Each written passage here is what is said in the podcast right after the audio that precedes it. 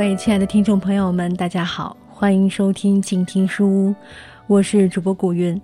在今天的节目当中，让我们一起来继续阅读作者严优带来的这一本《诸神记》。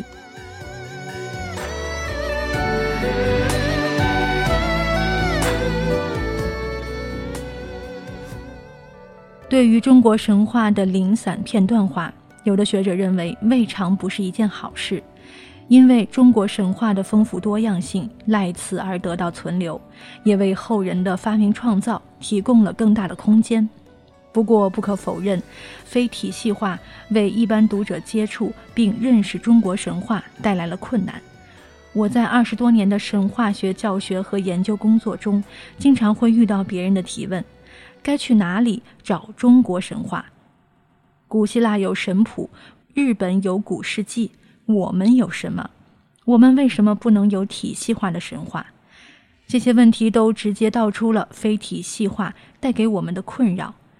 研优撰写《诸神记》，虽然力图对这一困境有所回应和解答，是对中国神话的体系化做出的一个新探索。研优在作者前言中坦诚。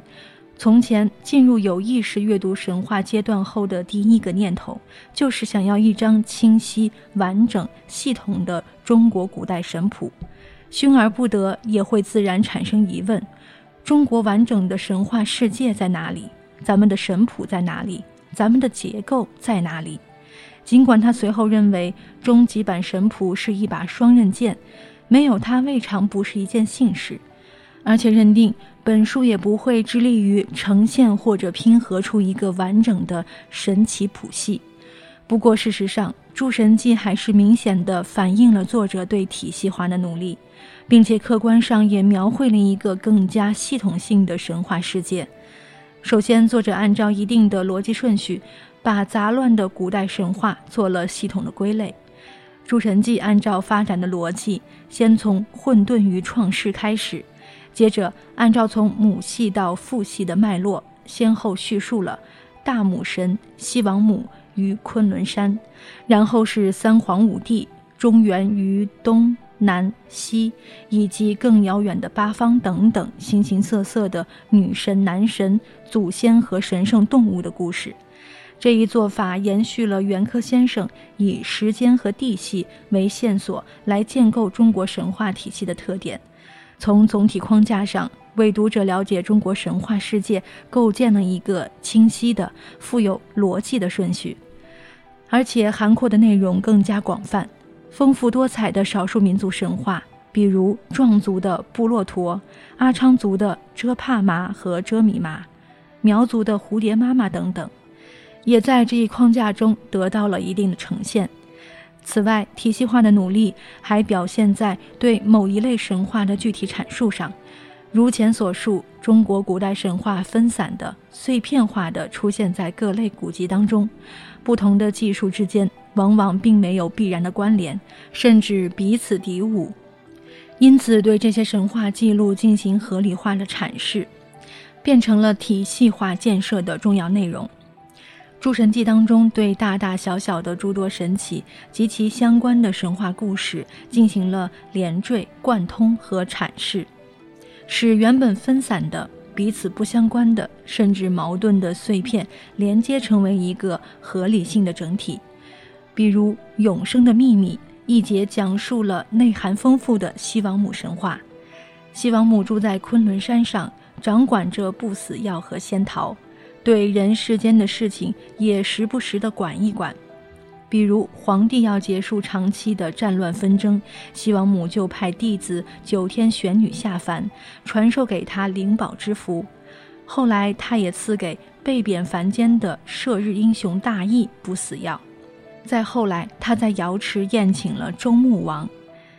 后来，他降临汉武帝的皇宫，并赐给他四颗仙桃。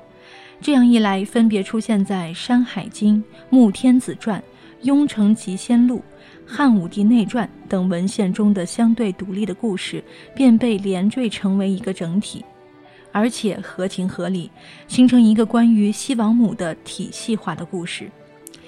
体系化虽然为一般读者了解中国神话提供了极大的便利，一册《诸神记》在手，便能知晓许多中国著名神话，省去了多少查找七零八碎的文献的麻烦。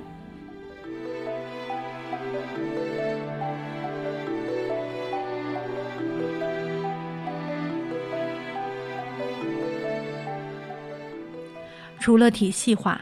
本书的第二个显著特点是对古代神话进行了现代重述，用简约深奥的古汉语记录下来的古代神话如何能被现代人更好的接受？这个问题很久以来也一直是现在很多当代神话学者思索的问题。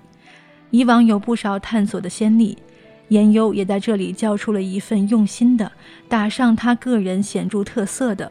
充满了当下流行语汇和当代人理解的答案。严优曾经告诉我，本书写作的一个最初动机是为自己的女儿讲神话，如何用母女俩都能心领神会的当代人的思想、情感和语汇进行讲述，从此成为他孜孜以求的动力。于是便有了当代神话讲述人严优的出现。在《诸神记》中，随处可见的是作者灵动、俏皮和时尚的用语，用他自己的话说是“掰”，或者更自谦的说法是“胡说八道”。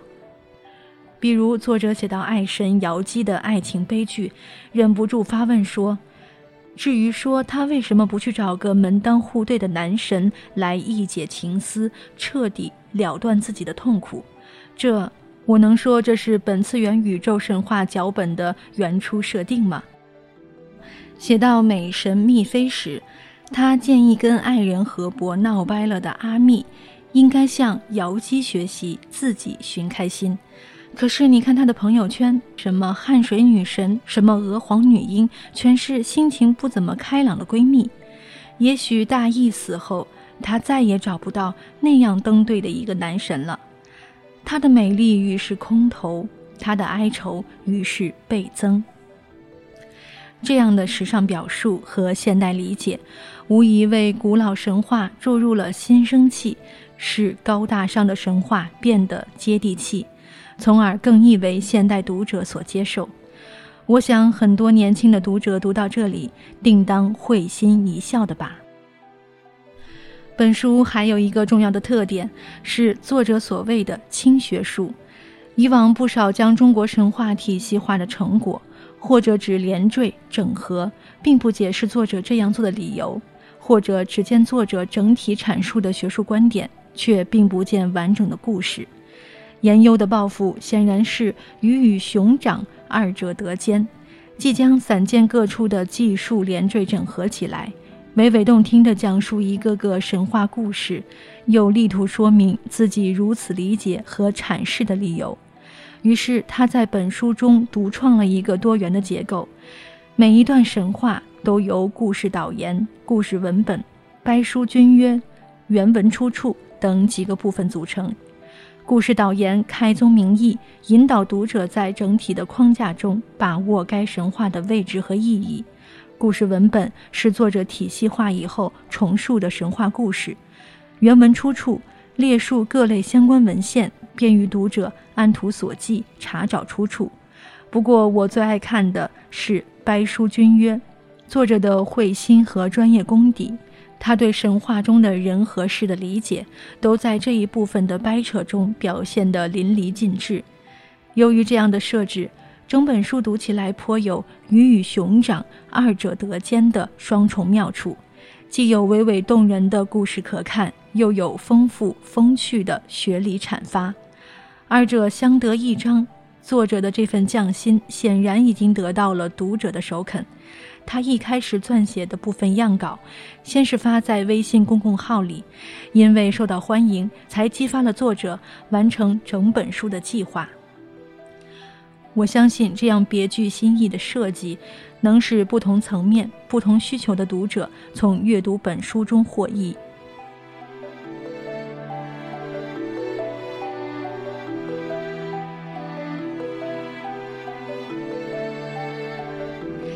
言由师妹本科阶段就读北大，是中文系的高材生，因为喜爱神话传说和相关的研究，毕业后考入北师大民间文学专业，继续攻读研究生。记得他的硕士学位论文写的是杨家将的传说。此后的若干年，虽然他也忙于各种其他事务，但始终不忘初心，执着地、津津有味地探索着神话的奥秘。用他充满激情和诗意的话说：“与神话相遇，以敬畏之心感受时间深渊的壮美，在对神话细节的无穷拥抱中获得诗性的生存。不仅结出了《诸神记》这样的硕果。”而且日后还打算将更多阅读神话时发现的趣味与读者分享。作为他的学长和一名神话学者，我由衷地钦佩他的热情，祝贺他的成就，也满心期待看到他未来的更丰硕成果。杨丽慧，二零一七年三月二十日于北师大。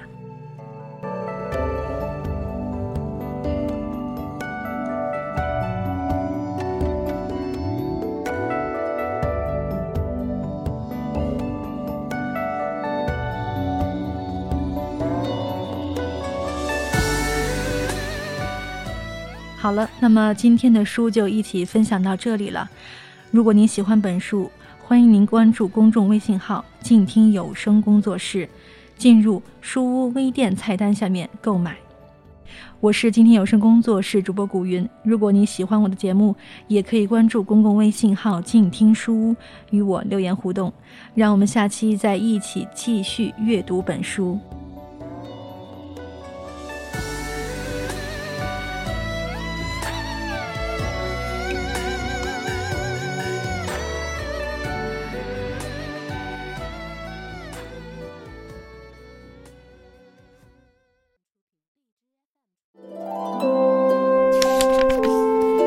读书是我们了解世界的方法，也是我们每天最好的娱乐。每读一本书，都是一次修行。静听书屋，陪你在每一段向往阅读的路上。